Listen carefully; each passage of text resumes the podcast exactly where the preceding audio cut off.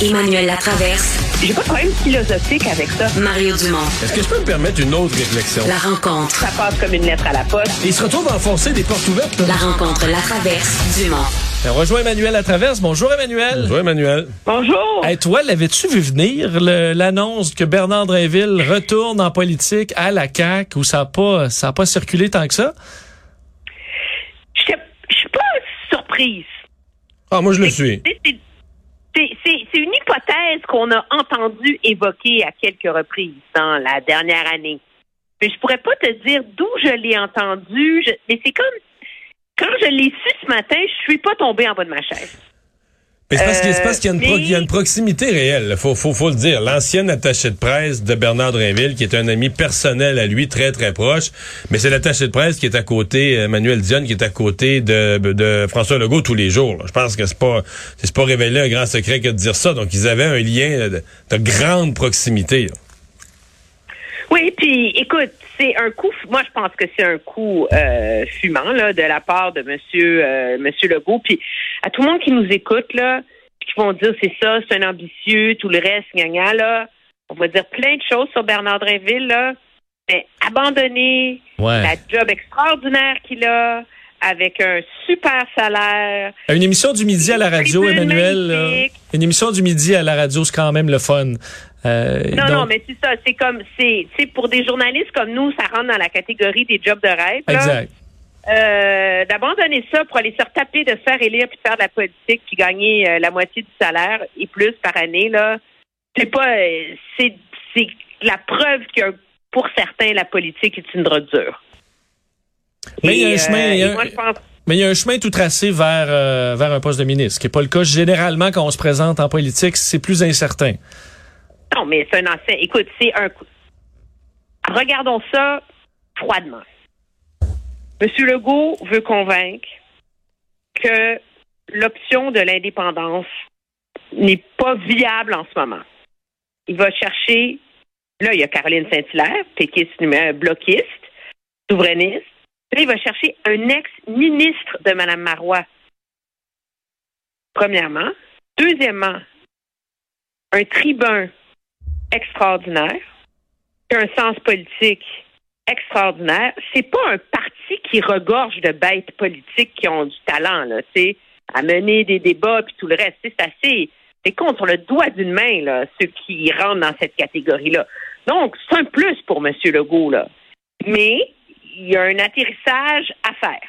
Ah ouais. Puis ça, ben, c'est il y a comme il faut qu'il réussisse là cette, ce passage-là euh, la semaine prochaine, puis ça sera pas facile. Ouais. S'il l'a réussi, tant mieux, mais il, il, il est mieux de se lever de bonne heure. Dans mes mots à moi, euh, je disais ça, c'est quand tu recrutes un gros candidat, ben un gros candidat, ça vient avec des grosses déclarations, des grosses déclarations passées, des gros dossiers passés, euh, des euh, des gros ennemis, euh, des grosses attentes, des grosses questions des journalistes, tu sais, une grosse pression. Et euh, pour moi là, je suis d'accord. C'est moi je trouve même que c'est un pari risqué pour François Legault, c'est-à-dire que quand, comme on dit, quand tout est correct, quand tout va bien, quand t'as l'air d'être sur l'autoroute pour la victoire, euh, c'est comme si là, il est sur l'autoroute pour la victoire, puis tu mets le turbo. Là. Mais le turbo, ça peut t'accélérer, mais ça peut aussi faire partir le derrière de travers. Tu sais, euh, du véhicule. là.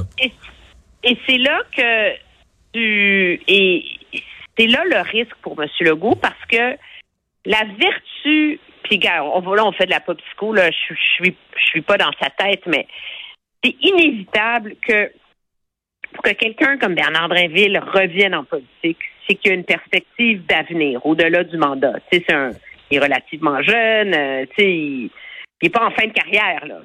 Alors, ça le met, son entrée sur scène, non seulement amène une montagne de casse-tête pour M. Legault en termes de conseil des ministres, de gestion de caucus, de tout le reste, là, parce qu'il va avoir beaucoup de frustrés autour de la table, mais son entrée en Ah scène... non, non, non, non, ils ont tous dit qu'ils étaient contents aujourd'hui. Ouais, ouais, ouais. Tout le monde est content. Il y a Bon. quatre ministres qui partent. Là, il vient de recruter quatre vedettes qui sont ministrables. Plus il y a ceux qui attendent sur les banquettes arrière.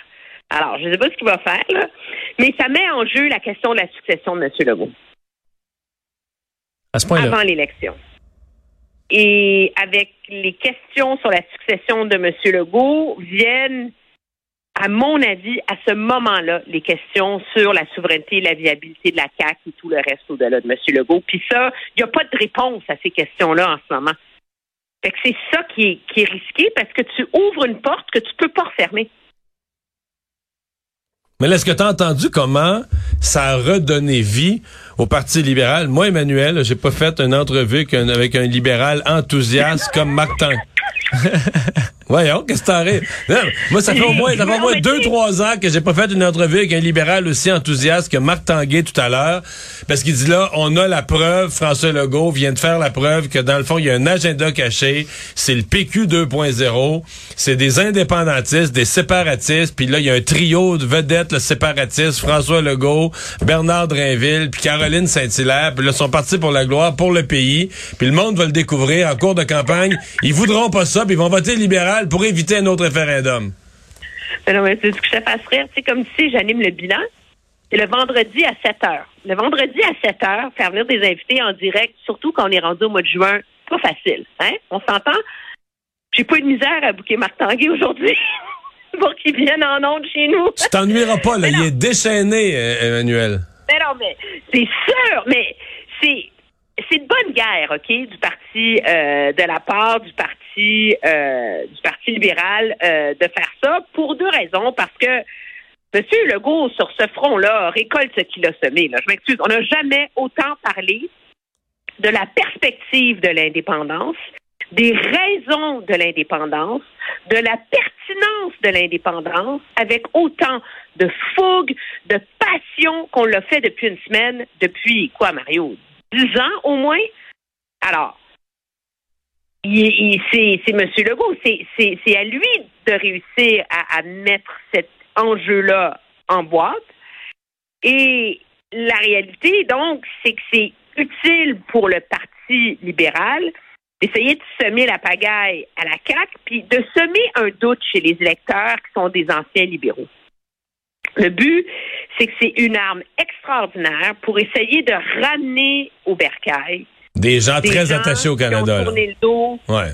Pas nécessairement très attachés au Canada, mais je veux dire, je pense qu'il y a comme une, une il y a beaucoup de zones de gris dans l'affection des Québécois au Canada, au Parti libéral, à la CAQ. Puis là, à un moment donné, ça sème assez un doute, c'est le pari du Parti libéral, pour que certains disent, sais-tu, là, il s'est mêlé d'immigration, il parle de la survie, là. Il est en train de créer les conditions gagnantes? C'est ça le pari. Moi, je pense que c'est cousu de fil blanc, là, c'est transparent comme une feuille de saran wrap, là, mais c'est de bonne guerre. Là où la colère est plus viscérale et plus dommageable politiquement, je pense que c'est au Parti québécois, tu sais. Ouais, mais là, au Parti québécois, euh, tu sais, je veux dire, ce qu'on ce qu'on entend aujourd'hui, ce qu'on lit, c'est c'est le coup final, le coup fatal, euh, le, le, dernier clou dans le cercueil. C'est, ça me paraît un peu exagéré. Je veux dire, euh, le PQ existait avant puis après Bernard Drinville, mais on s'entend que à la fin de cette semaine où la CAQ a joué la carte nationaliste, après un sondage désastreux pour le PQ. Les propos de Lucien Bouchard. Les propos de Lucien Bouchard, c'est bien de les intégrer dans la discussion. Euh, c'est sûr que pour le PQ un matin, c'est ouf, ça, ça, ça fesse. Ben oui, parce que ça, ça, ça vient. Et moi, je pense que parce que Bernard Drinville était quand même un souverainiste fougueux, je pense qu'on peut dire, à l'époque, c'est une chose de dire je sers le Québec en mettant ça de côté, mais la question c'est est-ce qu'il l'a mis de côté ou il a renoncé? Et écoute, on, verra. Je pense qu'on va avoir des réponses plus claires à ça quand il va se dépatouiller euh, lorsqu'il va Mais, mais, tu sais, ce matin, ce matin en chambre, aux questions du PQ qui voulait l'amener dans la souveraineté et tout ça, François Legault a été très clair. Là, la langue, la, culture, euh, on veut s'affirmer, mais dans le Canada. C'est pas des ambiguïtés puis des jeux de mots. Ça se fait pour la CAQ, c'est dans le Canada. Est-ce que Bernard Drinville va être capable de dire ça comme ça? Je pense qu'il n'y a pas le choix. OK. Hmm. Je pense qu'il faut qu'ils disent qu'il est capable de vivre avec le Canada. C'est ça l'enjeu. Puis c'est, ça le pari de la CAQ. Anyway. C'est, de dire aux Québécois, on, le but, c'est pas d'aimer le Canada, c'est de vivre avec. d'en tirer le mieux qu'on peut. Euh, parlons de ce qui se passe justement dans le reste du Canada avec la, les- la victoire hier euh, écrasante de Doug Ford. Est-ce que pour les, euh, bon, les autres partis un peu plus de droite, entre autres le Parti conservateur du Canada, est-ce qu'il y a des leçons à, à tirer de tout ça, de ce succès? Ben, je voulais qu'on revienne là-dessus parce que j'ai pensé à notre conversation d'hier. Ouais. Puis là, j'ai fait plein de téléphones, puis j'ai vraiment, ça m'a trituré cette histoire-là. Vraiment, t'as semé un doute profond dans ma tête. Puis finalement, je pense qu'il n'y en a pas de leçon à tirer. Non. Non, parce que ce serait une erreur de comparer Ford 2022, qui, est- qui sollicite un deuxième mandat face à une opposition, mais nullissime avec un N majuscule, avec le pari d'un parti conservateur qui doit remplacer Justin Trudeau. La réalité, c'est que Doug Ford, quand il a pris le pouvoir en 2018, c'est pas le même Doug Ford qu'en 2022. En 2022, il est pas mal plus modéré, il s'est calmé, il est plus genre je suis la résistance contre l'antéchrist libéral, euh, tu sais, vraiment là, puis il a augmenté sa majorité. Mais il a pris le pouvoir initialement en 2018. Il était méga populiste, méga à fond la caisse, méga dans la colère contre les élites, tout là-dedans, tout le genre de discours que tient un peu Pierre Poilievre. Alors, je Ouais. pense pas qu'on peut conclure automatiquement que l'électorat ontarien est plus modéré parce que même en 2018, il avait réussi à faire des gains importants dans les banlieues de Toronto, qui sont le nerf de la guerre d'une majorité. Ben, moi, ce que je Donc- note, là, c'est que euh, en Ontario, euh, Doug Ford, avec les mesures sanitaires, s'est mis des gens à dos.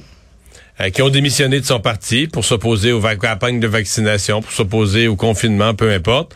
Ils ont fondé des partis politiques qui ont eu respectivement hier là, quelque chose comme euh, 1,5 et 2,5 Fait que euh, de voir qu'au Parti conservateur du Canada présentement, c'est ce 4 %-là qu'on vise puis qu'on veut pas échapper plutôt que le 41% 42% qu'a eu Doug Ford, ça me mystifie quand même un peu. Oui, mais ça leur a fait perdre, ce 5 %-là, une douzaine de sièges en Ontario aux dernières élections, de cas, un. en tout cas, Ce sont des sièges bleus. Alors, si tu peux pas, tu sais, faut que tu gagnes tes sièges traditionnellement bleus avant d'aller chercher les autres. Puis, je, je, je dis pas que c'est l'un ou l'autre, mais je pense que c'est que le transfert provincial à fédéral est plus compliqué qu'on le pense. Surtout à cause de la distance des prochaines élections. De toute façon, on va avoir une bonne idée dans les prochaines semaines. Là, ça ferme, là, ce soir, les ventes de cartes de membres. Là, on va être inondé de chiffres complètement délirants. Là, tout le monde va dire qu'on a vendu plus que les autres. Mais je pense que ça va prendre au moins une semaine à dix jours avant Ouais, qu'il y ait avoir Puis Ce qui est hallucinant, c'est que les conservateurs vont quand même se ramasser avec probablement minimum 400 000 membres au Canada. Là. Ce qui est énorme pour un parti en- dans le contexte de 2022. Et bonne fin de semaine, Emmanuel. Au revoir. Au revoir!